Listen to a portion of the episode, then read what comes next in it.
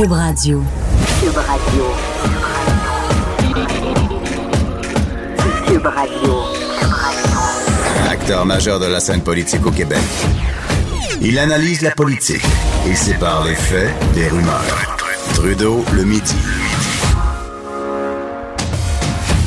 On est jeudi le 22 novembre 2018 et il fait fret, on se les gèle dehors un peu partout au Québec que c'est désagréable de se lever dans euh, une telle froideur. Mais bon, c'est nos hivers, un hiver qui commence euh, très tôt, un hiver qui est bien installé. On nous promet un hiver froid comme si on était on payait un peu pour euh, l'été exceptionnel qu'on a eu. Mais bon, on va serrer les coudes et on va passer au travers. J'ai euh, envie de débuter euh, en applaudissant notre gouvernement, notre gouvernement fédéral. Bravo, bravo, bravissimo au gouvernement de Justin Trudeau. Et là, vous vous dites, ben voyons, il applaudit quoi? Est-ce qu'il applaudit les, les, dettes? Le fait que... Euh, dans la mise à jour économique hier, on, a confirmé qu'on s'endette à coups de dizaines de milliards par année et que le retour à l'équilibre budgétaire, ce sera pour, pour un autre gouvernement, ce sera le problème de quelqu'un d'autre, ce sera le problème d'une autre génération. Mais non, évidemment, c'est pas ça que j'applaudis. vous savez, à chaque jour, on peut euh, applaudir un gouvernement pour certains trucs, comme on peut le dénoncer pour d'autres. Parce que bon, un gouvernement, c'est capable de marcher et de mâcher de la gomme, tout comme c'est capable de faire le mieux comme le pire en dedans de quelques heures. Donc, euh, la mise à jour économique, on aura l'occasion d'y revenir. Mais ce pourquoi j'applaudis le gouvernement, j'applaudis mon premier ministre, c'est euh, pour la loi spéciale qui a été déposée il y a euh, quelques minutes, que, ça fait même pas quelques heures, là, ça vient tout juste de tomber une loi spéciale qui va forcer le retour au travail des employés syndiqués de Poste Canada. Bravo, bravo. Honnêtement, il était temps. Il était temps. Bande de bébés gâtés qui ont décidé et euh, qui ont décidé de, de, de, ben je veux utiliser un terme qui a plu à Joanie, notre notre collègue, d'enfant de chieniser la vie des Canadiens en retenant euh, les courriers euh, depuis quelques semaines déjà. Puis bon, on on était à, la veille du Black Friday. il y a les vacances de Noël, le temps des fêtes qui s'en vient. Bon, une forte période d'achalandage pour Post Canada. Et on a décidé de prendre les citoyens, tous les citoyens canadiens en otage, de se foutre totalement euh, des impacts de, ces moyens de pression-là. Et rappelons également que le gouvernement, euh, pas le gouvernement, que Post Canada avait même offert une trêve aux employés de la Poste. Hein. Ils leur ont dit, écoutez, euh, donnez-nous du temps, là. Euh, achetons-nous du temps jusqu'au 31 janvier. On va passer à travers euh, cette période critique-là euh, où on, veut faire ce pourquoi on existe, c'est-à-dire offrir un service aux citoyens canadiens aidez-nous, passons au travers de cette période-là et on va vous garantir que d'ici là, on va en arriver à un processus pour renouveler les conventions collectives. On parlait de médiation, d'un arbitrage et tout. On, on, avait vraiment établi un cheminement pour trouver une voie de passage et, et qu'on s'entende sans, euh, sans nuire euh, au bon fonctionnement de Post Canada. Mais si vous vous souvenez, je vous ai même dit qu'on on promettait 1000 pièces là. Si vous faites votre job, juste, pas bien là, juste, juste faire votre job, juste éviter d'aller en grève euh, et, de paralyser le système. On va vous donner chacun, chacun et chacune 1000 pièces. 1000 gros bidous pour vous, là, pour vous aider à payer les, les, les, les, comptes de carte de crédit que vous allez recevoir après Noël. Non, non, non. Eux ont décidé que non, ils faisaient à leur tête, euh, qu'ils voulaient rien savoir. Et là, le gouvernement, donc, Sotan, dépose une loi spéciale et je pense qu'il faut applaudir ça. Il faut applaudir ça parce que lorsque vous êtes des employés comme ça d'un espèce d'organe fédéral, bon, Post Canada et son monopole euh, au Canada dans la distribution du courrier, euh, vous vous souciez que très peu des impacts de vos actions. Les employés qui vont aller en grève ou les patrons de syndicats qui, euh, qui, qui, vont déclarer la grève, parfois tu, sans nécessairement sonder réellement leurs employés. Hein, tu bon, ils imposent leur visée, eux veulent affronter le gouvernement, ils se foutent de l'opinion de leurs employés. Ça d'ailleurs, c'est un, un, bel impact de la formule, euh, la formule REN. Hein. Vous savez, au, non, là, je m'éloigne. Euh, ouais, non, je vais faire attention. Je n'irai pas là parce qu'on parle du Québec. Je suis pas certain pour les, les règles euh, au, au, Canada. Mais reste que ce que j'allais dire, donc, c'est que quand c'est pas votre argent que vous gérez, quand vos, vos gestes n'ont pas d'impact sur vos propres finances, parce que c'est l'argent du gouvernement que vous gérez et tout, ben vous vous en foutez un peu des impacts. Et là, donc, le gouvernement qui va arriver avec sa loi spéciale et le souhait que j'aimais, là, J'aimais vraiment ce souhait-là. J'espère que la loi spéciale va donner significativement moins aux employés de Post Canada que ce qui était inclus dans la dernière offre patronale. C'est fondamental. C'est fondamental parce qu'imaginez si on a ce réflexe-là de dire, ben écoutez, on vous a fait une offre, euh, là, il y a un impasse. Bon, vous refusez, vous l'acceptez pas. On va aller en loi spéciale. Puis, ben, dans le fond, on va décréter, on va imposer ce qu'on vous avait offert. Parce que certains vont dire, ben oui, mais là, pourquoi il, irait, il reculerait sur certains éléments quand il s'était montré ouvert à aller jusqu'à tel, tel, tel niveau, que ce soit dans les conditions salariales, les conditions de travail, ben c'est parce qu'il doit y avoir un impact, il doit y avoir des conséquences à cet entêtement-là. Vous savez ce qu'on essaye d'enseigner à nos propres enfants, là? Quand il y a des actions, il y a des conséquences. Tu dois accepter les conséquences de tes gestes. Ben là, l'entêtement et le refus de vouloir négocier, de vouloir s'entendre avec le gouvernement, ben ça doit venir avec des conséquences. Et si les syndicats ont toujours en tête que dans le fond le coût il est nul pour eux de toujours refuser refuser refuser parce que de toute façon dans une loi spéciale ils vont avoir le maximum en plus d'avoir le beau jeu de critiquer le gouvernement pour avoir imposé une loi parce que bon les gouvernements aiment jamais faire ça ben systématiquement, ils vont toujours se braquer, ils vont toujours dire non. Donc oui, il doit y avoir un, un bâton. La carotte, on vous offre de quoi, mais il y a le bâton aussi. Là, le bâton, c'est de dire, ben, si vous vous entêtez, on va vous en donner moins. Fait que vous voyez, là, on était prêt à aller jusqu'à tel tel niveau. Loi spéciale, bang, on recule. J'espère que le gouvernement va faire ça pour qu'il y ait un message euh, clair qui soit envoyé. Donc bref, la loi spéciale qui a été déposée euh, tôt cet avant-midi et on pense que euh, aussitôt qu'à d'ici la fin de la journée, là, ou en tout cas dans les 24-48 prochaines heures, la loi spéciale qui pourrait être adoptée et enfin pourrons-nous avoir un, un, bon service là, de la part de Post Canada. D'ailleurs, je note que déjà les syndiqués, avant même d'avoir vu le contenu de la loi, disent qu'ils prévoient aller en cours pour contester la loi spéciale euh, du gouvernement. Eux disent que c'est pas vrai là, ce que Post Canada dit qu'il y a une crise. Ben non, c'est pas vrai. Et la semaine dernière, on est obligé d'envoyer un avis à tous nos partenaires à l'international pour dire Hey, arrêtez de chipper des colis au Canada, on n'a plus de place pour les mettre. On a tellement pris de retard qu'on n'a plus de place pour mettre les colis que vous allez nous envoyer, donc gardez-les chez vous. Et Post Canada qui nous dit non, non, non, il n'y en avait pas de crise, il n'y en avait pas. Alors, ce sera à suivre. Il fait froid dehors, je, je, je, vous le disais euh, d'entrée de jeu. C'est pas une température à prendre le transport en commun. Ben, en fait, si vous avez le choix entre prendre le transport en commun ou votre voiture, il y a des bonnes chances que ce matin, sans autant que votre voiture partait, vous avez décidé de rester au chaud dans votre voiture pour vous rendre au travail. Parce que bon, des fois, il y a des situations comme ça. Il y a des gens qui veulent favoriser euh, l'utilisation du transport en commun. Ça peut être même facilitant pour certains. Euh, mais ils vont avoir une voiture aussi parce qu'ils ont des conditions particulières et ça fait partie de la vie. C'est un peu ce que nous a dit hier Catherine Dorion, la députée euh, de Québec solidaire, et j'ai trouvé ça très, très, très intéressant. Euh, ces propos qu'elle a tenus hier. Parce que Catherine Dorion, lorsqu'il est sorti la, la, la, controverse euh, euh, concernant l'achat de son, de son nouveau véhicule, de son multisegment. Dit que c'est pas un VUS, c'est un multisegment, mais quand même un Subaru euh, Outback, un véhicule quand même assez imposant, un, méchant véhicule à essence, là, même pas hybride, que s'est procuré Catherine Dorion. Il y a des gens qui disaient, ben voyons, parce qu'en même temps, a le droit d'avoir un véhicule. Oui, c'est vrai, le droit d'avoir un véhicule. Mais euh, je trouve très intéressant euh, sa justification, ses commentaires, l'angle qu'elle utilise pour pour expliquer pourquoi elle s'est procuré une voiture. Si vous voulez bien, on va l'écouter, puis je vais revenir sur euh, sur l'essentiel de son propos. On l'écoute. Mon char a brisé au début de la campagne. J'ai passé toute la campagne à pied, puis en autobus, puis en vélo. Puis là, ben, il, se passe des... Moi, je veux dire, c'est une auto que je partage avec ma famille. On est quatre là-dessus. On l'utilise pour sortir de la ville. Mais là, juste de répondre à cette question-là, je trouve que c'est pas de ça qu'il faut qu'on parle, tu sais. merci, Catherine. Moi, j'ai envie de lui dire merci. Parce que Catherine Dorion vient, dans le fond, de rendre un immense plaisir à bien des gens qui se sentent des fois visés par le discours très, très, très environnemental. Et quand je dis ça, c'est pas des gens qui sont contre l'environnement, là, tu sais, comme moi, je, je, je, veux faire mon effort, mais en même temps, il y a cette espèce de discours-là très culpabilisant de Québec solidaire et des gens de l'extrême gauche qui font sentir que n'importe qui qui a une voiture veut que la planète implose. Et on veut rien, ça, on veut pas protéger la planète, alors que non, c'est pas ça.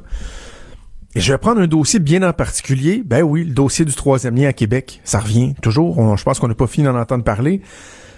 Ben, Catherine Dorion, dans le fond, est venue exprimer ce que bien des gens pensent et ce pourquoi bien des gens dont je suis pensent que, par exemple, à Québec, on a besoin d'un troisième lien ou que, par exemple, à certains endroits, même si on est conscient qu'éventuellement on devra diminuer notre empreinte, favoriser des, véhicules moins énergivores et tout et tout, que, ben, on a quand même besoin de routes. On a besoin d'être capable de se déplacer. Pourquoi? Parce que comme Catherine Dorion, on est pareil, elle et moi. Comme Catherine Dorion, moi aussi j'ai une situation comme bien d'autres. Je parle de moi, mais ça peut être des centaines de milliers de personnes. J'ai une situation qui fait en sorte que le transport en commun, ben, ça fonctionne pas toujours pour moi. J'ai des horaires qui sont variables. Je dois faire plusieurs euh, arrêts souvent dans une journée, me rendre à une conférence de presse, faire un enregistrement à tel endroit, aller reconduire euh, ma fille à la garderie, aller chercher mon enfant à l'école euh, parfois, après ça aller à un rendez-vous. Et et ça fait en sorte que moi, en plus, avec la distance, parce que bon, il y en a, il y en a qui vont dire, ah ouais, mais ceux qui choisissent de s'établir en banlieue, ben, c'est épouvantable, c'est votre choix. Non, il y en a qu'on n'a pas le choix, là. Moi, ma conjointe, pour son travail, elle n'a pas le choix d'être à Lévis. C'est là que son poste est, c'est là qu'elle est basée. Donc, je reste à Lévis. C'est pas vrai que je vais m'acheter un appartement en ville parce que je veux pas faire de, de, de route. Donc, j'ai pas le choix de faire la route. Donc, moi, comme Catherine Dorion, j'ai des contraintes qui font en sorte que J'aimerais ça utiliser le transport en commun, mais je peux pas toujours le faire. En fait, dans mon cas, je peux rarement le faire. Si je peux le faire, ben je vais le faire. Mais ce n'est pas le cas. Donc, Catherine Dorion est venue démontrer que même quelqu'un comme Québec solidaire, un, apôtre de l'environnement, peut démontrer, peut expliquer que ben, des fois, ça ne lui convient pas. Et, et, et, et savez-vous quoi? C'est tout à fait vrai ce qu'elle dit. Je peux comprendre. Elle a une petite famille. En tant que députée, elle doit se déplacer. Donc, elle aussi, elle a besoin d'avoir une voiture. Donc, elle aussi, elle a besoin d'avoir des routes qui soient bien développées pour pouvoir efficacement se déplacer.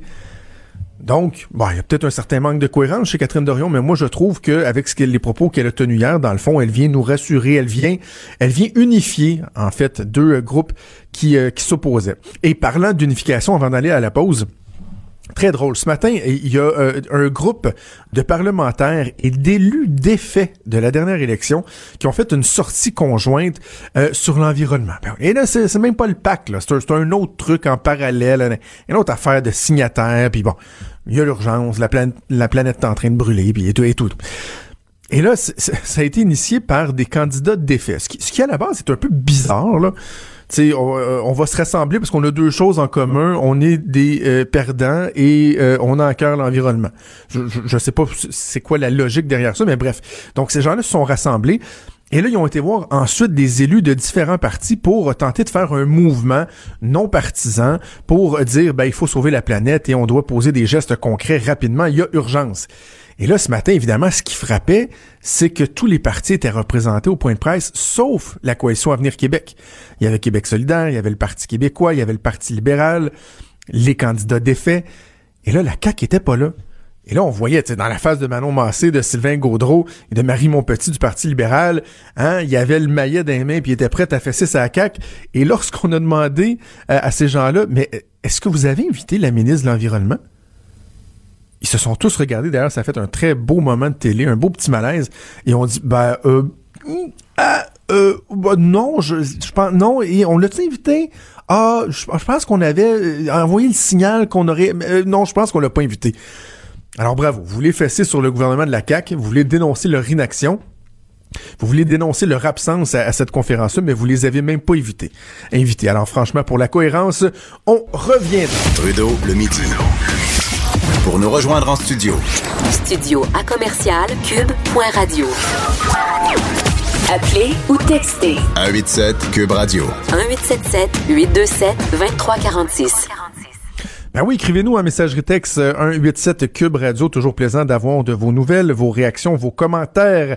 Je rejoins dans le studio de Montréal ma collègue Geneviève Peterson qui anime Les Effrontés à tous les jours de 9h à 10h. Salut Geneviève. Allô Jonathan.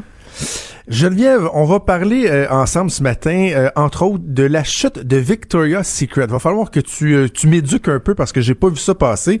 Et je crois que tu t'en réjouis. J'ai bien hâte de savoir pourquoi, moi. Ben là, Jonathan, tu connais quand même Victoria's Secret, là. Hein? Fais pas ton ben innocent. Bon. ben non, ben oui, ben oui, les anges.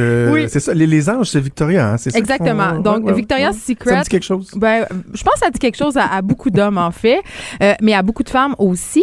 Victoria's Secret, on le rappelle, rappelle à nos auditeurs, c'est cette marque emblématique de lingerie euh, qui a fait fureur euh, beaucoup dans les années 2000. Tu sais, Jonathan, à l'ère des push-up bras. Tu sais, à l'ère où Mhm. euh, on aimait bien euh, s'aider un petit peu euh, la boule, disons-le, se le remonter jusqu'en dessous de la gorge. Même sans créer des fois, parce qu'il pouvait Ben- avoir absence totale de poitrine et Ben, la push-up bra en fait, venait créer un, un mirage incroyable. En fait, c'est beaucoup ça. Tu sais, Victoria's Secret s'est vraiment mis sur la map euh, avec ce type de soutien-gorge-là, justement, euh, ultra padé. Euh, aussi, après, euh, maillots de bain très sexy, euh, c'est- sa lingerie, ses vêtements nuit. Mais euh, c'est Victoria's Secret est surtout célèbre et célébré à cause de son écurie de mannequins. C'est-à-dire, y- ce sont des filles euh, de 6 pieds 2, splendides, euh, souvent blanches, euh, vraiment qui correspondent à un seul standard de beauté. Et tout le monde attend chaque année le fameux catalogue de Victoria's Secret, mais aussi le fameux défilé qui est télédiffusé dans 180 pays. OK? C'est quand même, là, ce sont des centaines de millions de téléspectateurs. Ah oui? Je, je crois que c'est plus que le Super Bowl. OK? Donc, les gens ils ont- sont friands de la cuisse et de la guenille de Victoria. Mais, Mais c'est bien ça, non? C'est pas bien? ben, c'est bien puis c'est pas bien. Euh, moi, je trouve que c'est pas bien parce que ça, ça perpétue un peu cette espèce d'image unique de la femme. Et ben, le- en fait, quand tu dis la chute de Victoria's Secret, c'est que il y a eu un changement. Il va y avoir un changement de, de PDG parce qu'il y a eu un petit scandale, Jonathan.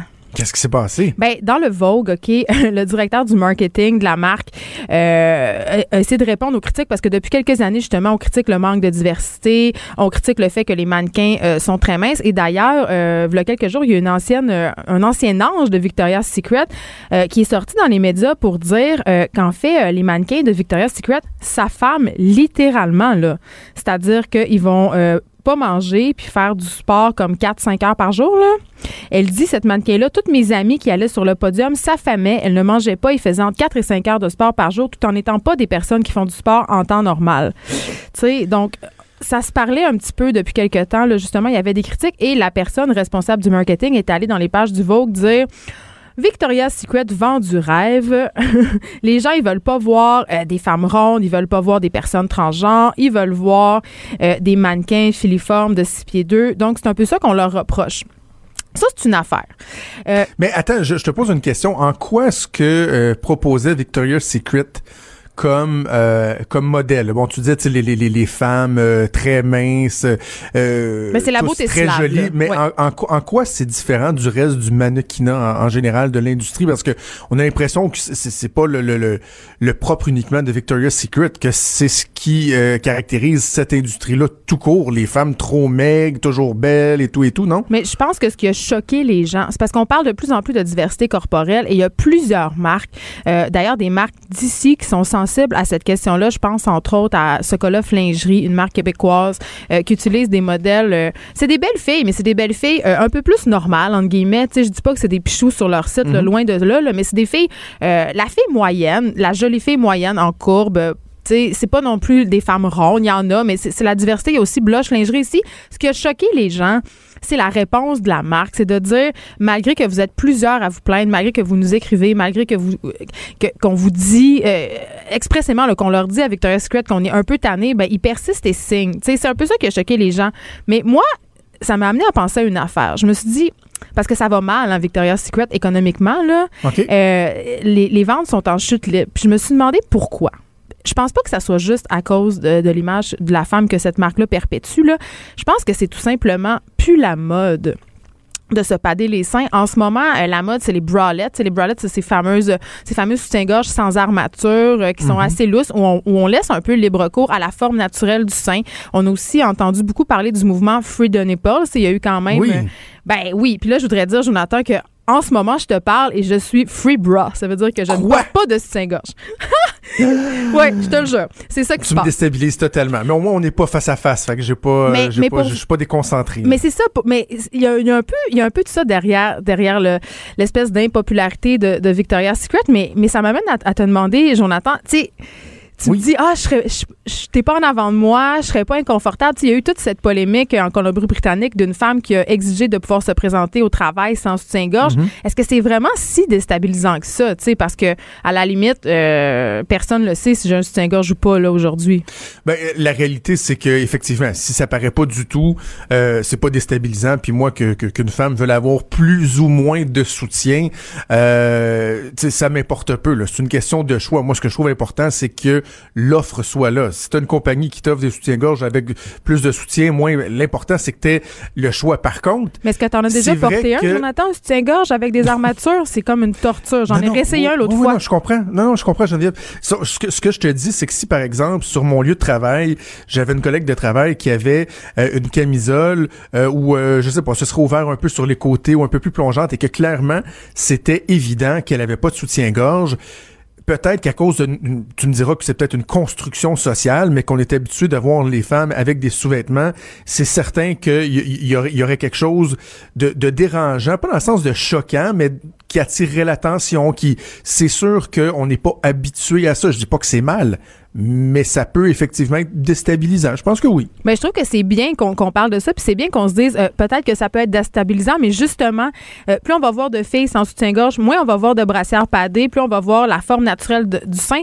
Moins ça va nous émoustiller, moins ça va être dérangeant justement parce que avant, dans les années 80, tu sais quand t'écoutes des vieux films là, comme E.T. puis ces affaires-là, là, tu regardes là, euh, les, les filles, les- la forme de sein des filles, c'était les vrais seins, c'était naturel, tu sais, c'était pas ces espèces de boules padées, boules en plastique ou tu sais, il y, a- il y a un côté retour au naturel qui moi m'enchante. Je trouve que c'est une image de la femme plus réaliste. Après ça, C'est vrai, ce que, ce que tu dis, Geneviève, c'est tellement vrai parce que si, mettons, je retourne dans, dans- dans- dans mes souvenirs de jeunesse, là, et tu Hey, regardes on s'en parle-tu? Des, des vieux films, ah, c'est quasiment comme si la physionomie du corps de la femme avait changé. ben oui, C'est tellement vrai, les poitrines tous parfaites, puis même chose pour euh, pour euh, le fessier là, tu sais la, taille des pantalons très serrés, les, les, les, culottes, c'est comme si la physionomie de la femme avait changé, mais dans le fond c'est le, le, le style vestimentaire, la, la conception des vêtements, des sous-vêtements qui a, qui, a, qui a changé. Et ce que tu dis, c'est que c'est pas toujours agréable pour vous là. Ben, ça fait des siècles, en fait, qu'on essaye de contraindre et d'encadrer la silhouette de la femme. Là, si on pense, entre autres, au fameux corset, tu sais. Euh, Je veux dire, c'est c'est pas d'hier qu'on essaye de, de, de, de modeler la silhouette de la femme pour qu'elle corresponde à un certain standard de beauté. Puis je pense que euh, en ce moment, sais, la raison pour laquelle dans les années 80 c'était moins ça, c'est parce que c'était suite justement à l'ère un peu de la libération sexuelle, à les hippies aussi là, parce que c'était un peu grano de pas porter de soutien-gorge, c'était un peu ça. Puis maintenant, il y a une espèce de retour au naturel. Puis c'est vrai, Jonathan, que c'est pas confortable, même si c'est beau, parce que l'autre fois, je suis allée au Labé, confession, et je voulais m'acheter un soutien-gorge avec des armatures euh, parce que bon, ça me tentait de porter ça, et j'en ai essayé un dans la cabine de CH, puis je ne suis, je suis plus capable. Je suis plus capable.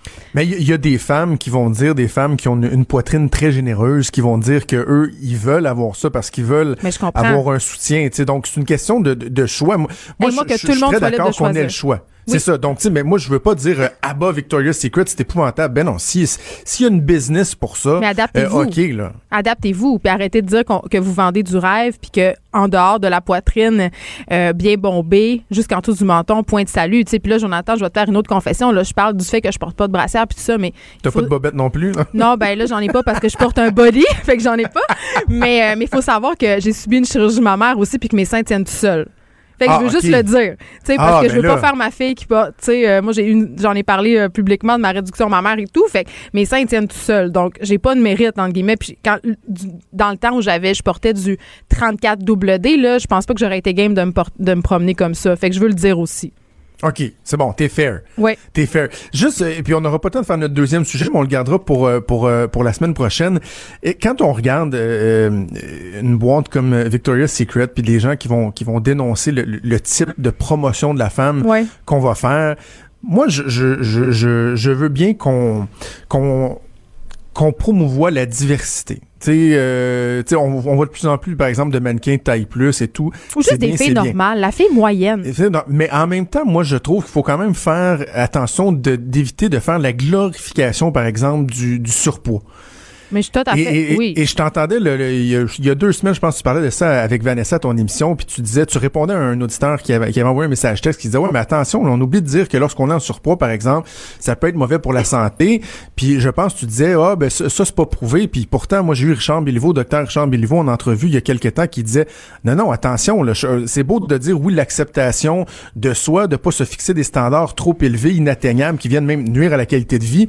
Mais il faut aussi reconnaître que, par exemple, comme moi, j'ai un surpoids, là, c'est pas bon. C'est pas bon pour ma, ma, ma, santé. C'est pas vrai que c'est une bonne chose, par exemple, d'être en surpoids. Ben, en fait, ce que j'ai dit, c'est pas exactement ça. Ce que j'ai dit, c'est qu'il y a certaines personnes qui sont en obésité qui ne sont pas en mauvaise santé parce que génétiquement, elles sont, elles sont faites comme ça. Il y a des obèses qui font du Mais sport. les études démontrent que ça va toujours finir par te rattraper. C'est, en tout cas, c'est ce que Ben, le docteur Béliveau disait. On peut faire dire tout et n'importe quoi à son étude. Moi, je voulais juste qu'on fasse attention. Puis moi non plus. Moi, je suis une fille, euh, tu sais, je veux dire, je veux pas faire la promotion de l'obésité non plus, là, parce que, bon, c'est clair que c'est pas bon, tu sais. Sauf que c'est pas vrai de dire que les personnes en surpoids sont toutes, toutes, toutes en mauvaise santé. C'est juste pas vrai, tu sais. Mais je reviens sur la diversité corporelle dans Victoria's Secret. Moi, je pense, Mm. Jonathan, que je tannée un peu de qu'on oppose, si on veut, la maigre puis la grosse, grosse, grosse. On peut-tu juste voir des filles moyennes, des filles normales, tu sais, normales en Exact. guillemets, là, juste comme des, des femmes plus représentatives, tu sais. Oui, parce que je pense, moi, en tant que, que comme, qui euh, aime beaucoup les femmes et qui euh, aime regarder une belle femme, j'ai beaucoup plus de plaisir à regarder une femme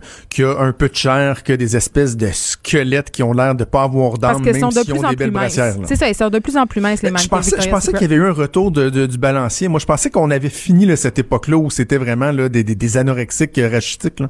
Ben, Non, c'est peut-être parce que je suis plus ça. Ou... Non, ben je pense. euh, en fait, toi, tu parles de la mode un peu des Kate Moss euh, dans les années 90 Ouais, avec ouais, Calvin. Klein. C'est qu'on n'est plus là. Là, on est dans la silhouette en fait de la, de la fille de 6 pieds 2 qui paye 115 livres mais qui s'est fait faire une job de boule. C'est pas mal ça là. C'est ça qu'on nous vend. Puis c'est pas mal. Puis, tu sais, honnêtement, vu que je suis une personne de nuance, euh, avant, dans mon ancienne vie, tu le sais peut-être pas, mais je travaillais dans les magazines.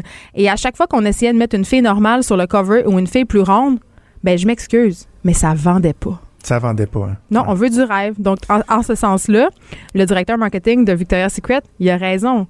D'un point de vue strictement marketing, mettre en avant des silhouettes inatteignables, c'est ça encore qui vend. Donc, on est pleine de paradoxes, nous, les femmes. C'est comme quand j'essaie d'écrire une chronique positive sur la politique. Je veux bien ne pas pas, tout le chialer, mais ça pogne pas. hey Geneviève, j'adore ça, jaser avec toi. Moi aussi. C'est super le fun. Fait qu'on se reparle sans faute la semaine prochaine, puis on t'écoute demain matin, 9h avec Vanessa. À la semaine prochaine. Trudeau, le sexe symbole de la politique. Ah, c'est Jonathan, pas Justin. Trudeau, le midi. Cube Radio. Avertissement, cette émission subit un changement, une transformation majeure. Je me transforme en Alex Jones de Infowars et je vais faire la promotion de Donald Trump. J'ai avec Luc La Liberté, notre chroniqueur, notre spécialiste en politique américaine. Salut Luc. Bonjour Jonathan. La semaine dernière, on a fait une promesse à nos Oui. auditeurs. On a dit que aujourd'hui, on, on vanterait Donald Trump. On va parler de ses bons coups, des éléments qui font en sorte que, euh, on, euh, euh, il- en fait, ce que je veux dire, c'est que lui, parce que je, je veux le spécifier là, euh, la responsabilité des médias, on peut, on peut, on, peut les blâmer un, un peu, mais je trouve que c'est beaucoup Donald Trump qui vient ombrager Ah, les éléments, les aspects positifs de sa présidence par euh, ses frasques répétées.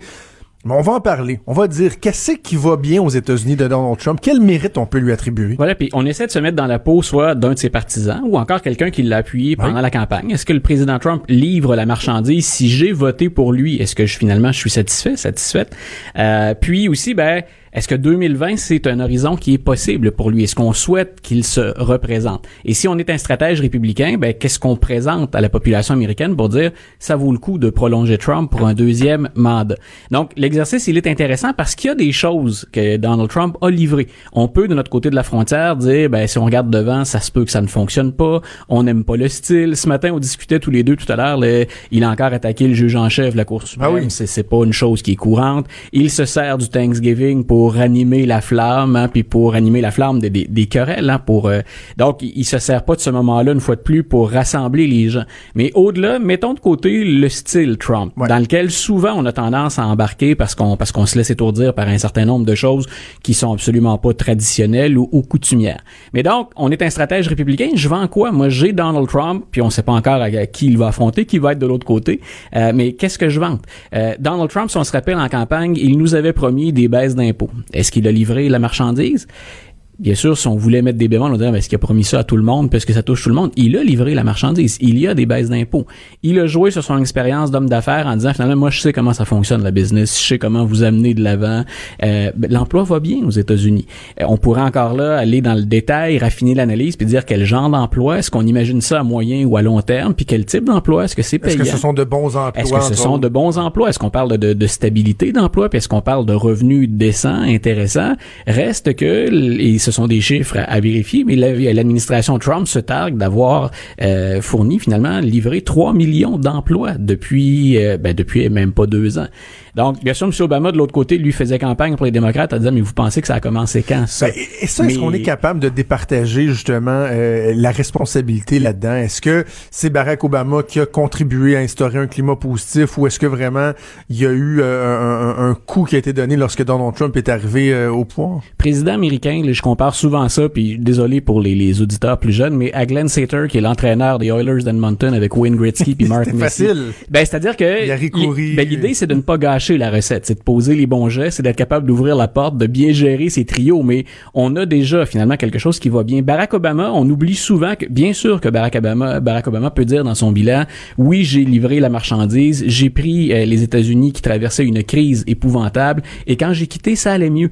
Mais déjà, on oublie que les premiers, les premières centaines, les premiers, pardon, centaines de milliers de dollars qu'on a investis, c'est George Bush qui les a fait avant de quitter. On oublie souvent que l'administration Bush a fait un virage à la fin du mandat de George W. Bush. Et c'est là-dessus, finalement, que euh, Barack Obama s'est fié pour réinvestir dans l'économie américaine. Donc, ce serait très difficile pour le président Obama de dire j'ai fait ça tout seul, mais il peut très bien dire à la fin, écoutez, j'ai pas gâché la sauce. Au contraire, euh, même chose pour Donald Trump. Il peut se targuer. Il y a des cycles économiques. C'est comme quand il lui dit regardez comment ça va bien à la bourse.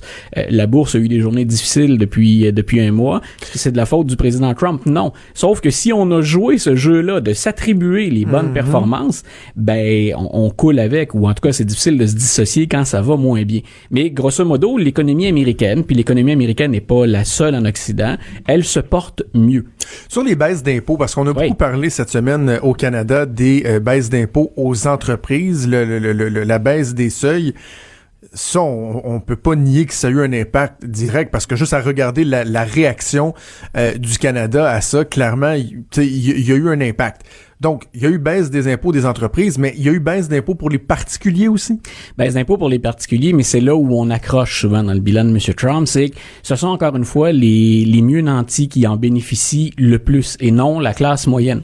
Et ce qu'on dit bien souvent dans ce temps-là, c'est que ce que M. Trump essaie de faire, c'est une recette qu'on a déjà utilisée aux États-Unis, mais qui a prouvé qu'elle était plus ou moins efficace, à certains moments pas efficace du tout, ce qu'on appelle les fameux trickle-down economics.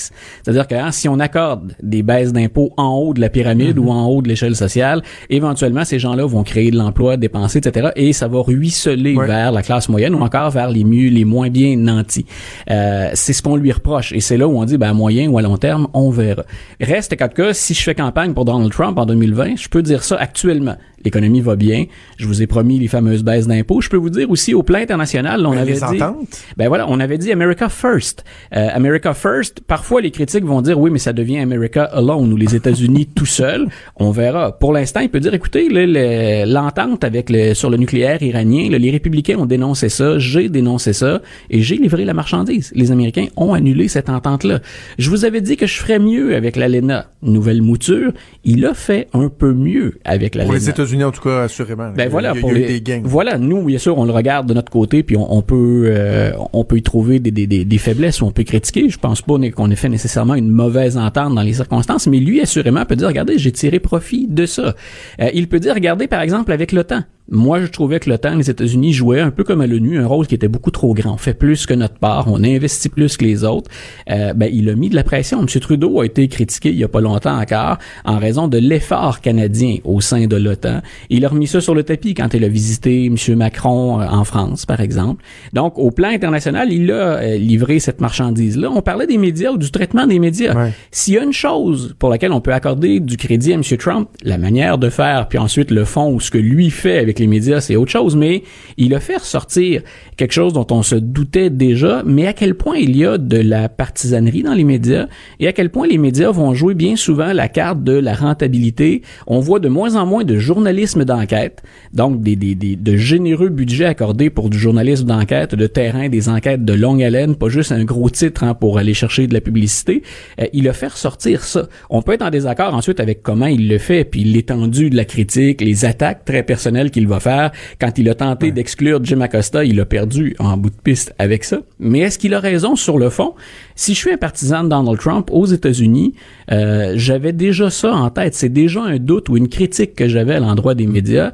Ça explose sous Donald Trump. Donc à partir de ce moment-là, moi je regarde l'économie, je regarde les ententes au plan international, je regarde aussi la question de la sécurité.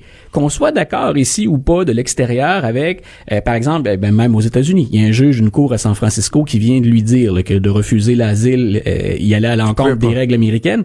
Sauf que si je suis un partisan de Donald Trump qui avait peur ou qui trouvait que c'était assez l'accueil des immigrants puis le problème d'immigration illégale, il a livré la marchandise. Il peut même dire, écoutez, je suis allé jusqu'à me quereller avec des juges de la Cour suprême, avec des juges des tribunaux, des, des, des cours de district, mais j'ai également pris la peine, hein, je- je- j'en suis là avec le juge Roberts, qui est le juge en chef de la Cour suprême actuellement. Donc, il peut dire, j'ai livré la marchandise. Je vous avais promis d'être plus ferme que n'importe qui d'autre, que je vous protégerais mieux que n'importe qui d'autre, plus que les démocrates en tout cas. J'ai mis ça sur la table. Et je peux toujours faire campagne là-dessus. Bon, on a fait 10 minutes de positif. J'enlève mon chapeau d'Alex Jones pour, pour, pour finir ça en me disant, je, écoute, fois après fois, puis Ouais. quand j'en- parle à la radio, euh, quand, on- quand on parle de politique américaine, elle ajoute, tu sais, on dit toujours, euh, on, on pense que il, peut plus nous surprendre Donald Trump. On, on a tout vu avec lui. Cette semaine, Luc, jamais quand j'ai lu euh, sa déclaration, parce que c'est une déclaration écrite euh, concernant l'enquête sur l'assassinat de Jamal Khashoggi, Ouais. Le ton de cette déclaration-là qui commençait par America First avec des gros points d'exclamation et qui termine en disant finalement, parce que l'essentiel, ça dit, on pense que c'est peut-être le, le- le prince héritier qui, qui a commandité l'assassinat. Peut-être que oui, peut-être que non, on le saura pas, mais ce qui est important, c'est nos jobs et ça fait, tu sais, quasiment, tu l'imagines, le point dans les airs, là, America First. Je, je trouve ça tellement épouvantable. Est-ce qu'il y a eu un ressac de ça aux États-Unis ou au contraire, les gens, Ben, ça veut dire que ça, il y a des positions qui évoluent pas beaucoup. Il est, il est au plus bas actuellement dans les sondages, M. Trump, quand on compare depuis le début de sa présidence. Il y a toujours ce fameux 30% qui semble lui être acquis. Parfois, ça, de dur, là, de noyau dur, mais la- sa, sa cote de popularité monte pas vers la hausse. Il parle, on le répète constamment, il parle à sa base. Et moi, quand je critique Trump, c'est là-dessus que je le critique, c'est-à-dire sur ce qu'il fait et qui va rester après les différentes attaques qu'il fait contre euh, la décence, la règle du droit. Il y a des choses qui vont rester. C'est un modèle. Soit on va punir le prochain président en lui liant les mains surtout. Euh, il va devoir montrer patte blanche dans à peu près tous les dossiers. Soit on va être très très exigeant, soit il n'y a plus aucune règle qui tienne. Mais ce qu'il a fait dans le cas de l'Arabie Saoudite, M. Trump, puis ses partisans encore là pourraient dire, ouais mais les autres l'ont fait avant. Barack Obama a déjà détourné le regard par rapport à l'Arabie Saoudite. Ouais. George W. Bush Non, non, il est pas le premier. non, mais c'est la, façon de faire. C'est-à-dire que si la vie humaine n'a plus aucune importance ou au point où on pense que le président américain est devenu un cheerleader de l'Arabie Saoudite, c'est là où on a véritablement un problème. C'est carrément là quand on lit ça, tu dis il y a des points d'exclamation, c'est combien de mots, combien de temps il consacre à mais c'est épouvantable ce qui est Ouais, arrivé c'est à ce journaliste qui résidait chez nous, Ouais. qui travaillait pour un journal de chez nous, le temps qu'il passe sur ce cas-là, comparativement à ce qu'il passe à faire la promotion de Mohamed Ben, Sa- Ben Salman, dont la CIA dit c'est lui qui a ordonné ça. Ouais. Quand je dis qu'on joue sur différents tableaux, il y a la décence d'un côté, puis l'autre, c'est le président qui balaie du revers de la main une de ces grandes agences de renseignement qui, elle, dit il est dans le coup. Et, et c'est là où je répète, ça devient à la fois indécent, mais en même temps, on s'attend à quoi ensuite d'un président américain, d'un pays qui se disait le porteur de grandes valeurs universelles dans le monde? Euh, on est un peu à côté de la traque.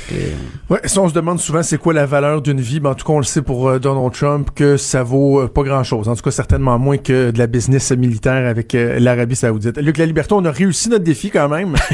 on a parlé des bons coups de Donald Trump. Alors, Voilà, notre, on- notre on réputation pourra- on vient d'être mise à mal. On s'est fait des Non, partisans non, je Donald pense, je Trump, pense que c'était bien. C'était bien de le faire. Ça démontre qu'on est capable d'être objectif. Hey, merci Luc. On Une se bonne fin de reparle journée, un la plaisir. semaine prochaine. Luc La Liberté, notre spécialiste en politique américaine.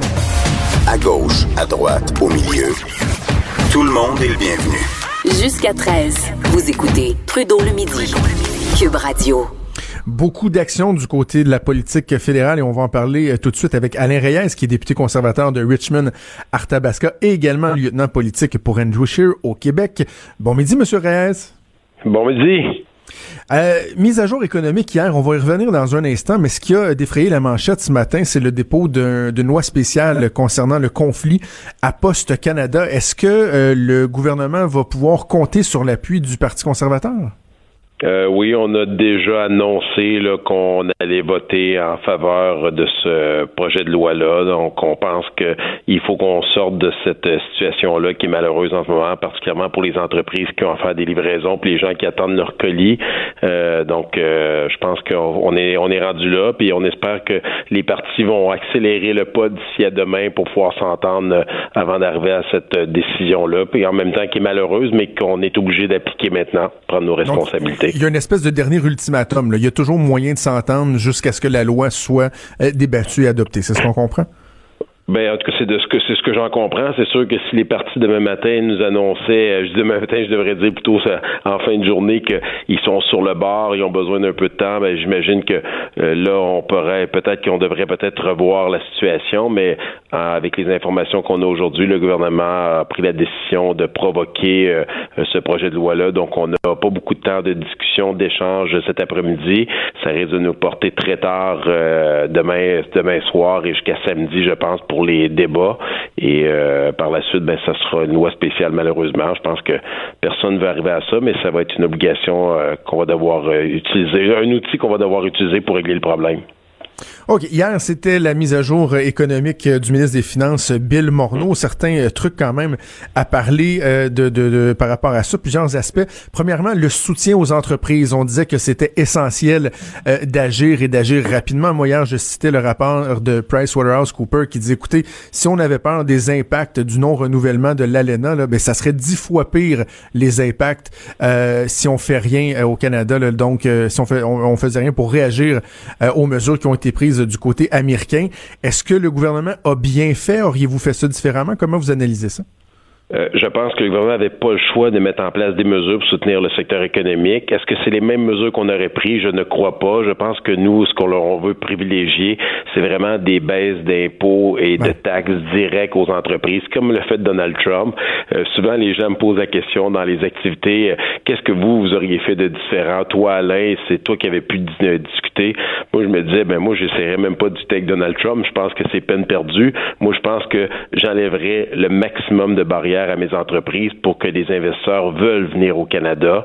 Et je suis convaincu que si les impôts, les taxes étaient plus compétitifs, s'il y avait moins de paperasse, et vous comprenez que c'est un discours qui est purement conservateur, les gens viendraient naturellement investir ici, quelles que soient les ententes qu'on aurait avec les, les autres gouvernements au niveau euh, mondial. Donc, euh, je pense qu'il faut tendre vers ça pour que les gens qui ont de l'argent, qui veulent investir, qui veulent créer de la richesse, qui veulent par la force des choses créer des emplois pour le citoyen là, qui veut avoir sa maison, sa voiture, qui veut aller à des activités, qui aimerait ça une fois par année, partir une semaine dans le sud en vacances, et qui ait le pouvoir de le faire en ayant un bon travail, des bons salaires et ainsi de suite. Mais, là-dessus, qu'est-ce que vous répondez aux gens qui disent que, ben, c'est entre autres l'argument des libéraux, que si on, on, y allait avec des baisses d'impôts aux entreprises, que euh, ça pourrait se traduire par, dans le fond, des dirigeants qui vont s'en mettre plus dans les poches, que finalement, ça irait pas nécessairement dans l'entreprise ou dans l'économie.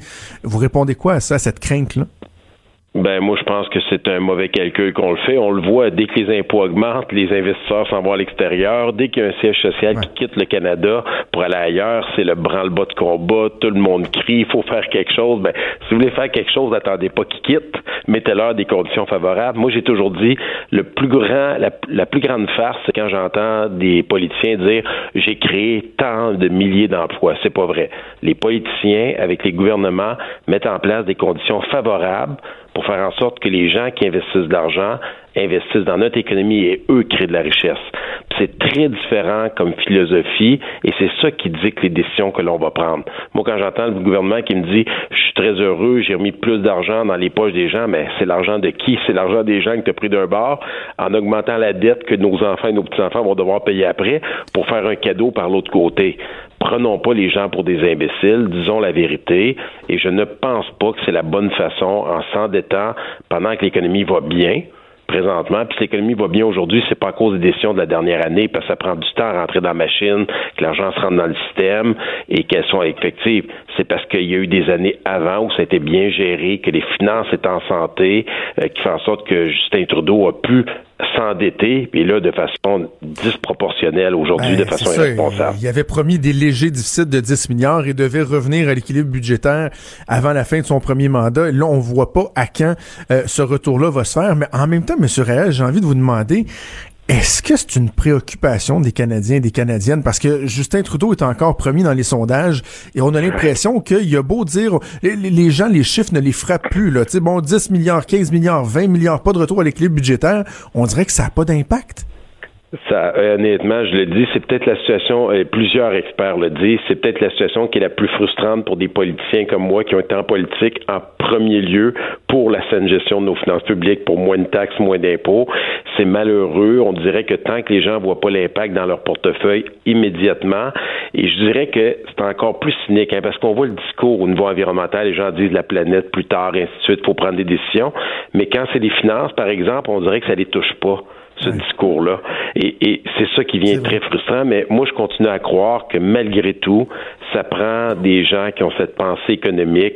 S'il y avait plus d'entrepreneurs, il y avait plus d'élus municipaux, si à dire, parce que ces gens-là sont près des citoyens. les citoyens, quand le compte de taxes monte au municipal de 50 pièces, je peux vous le dire, j'ai été maire. C'est pas trop long qu'on l'entend dans les activités à l'aréna, sur le terrain de soccer ou au centre d'achat quand on va faire notre épicerie pense que ça va prendre des gens qui croient sincèrement que c'est pas au gouvernement à imposer ses vues, mais à nous à écouter ce que les gens veulent, le client, le patient, l'étudiant, l'entreprise, et qu'on lui donne les outils pour pouvoir prospérer, se donner une opportunité euh, de réussir dans la vie. Puis c'est tellement pas ce que et je vous le dis là, il y a rien de partisan là, je le pense vraiment, c'est pas ce que l'on sent en ce moment au gouvernement fédéral avec les phrases creuses que l'on nous donne en disant qu'ils investissent dans les gens, mais avec l'argent de nos enfants nos petits-enfants.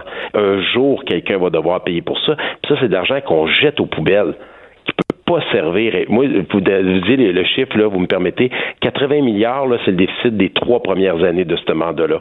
Pour que les gens, là, qui nous écoutent un peu partout, le centre Vidéotron, là, il a coûté 400 000, 400 millions.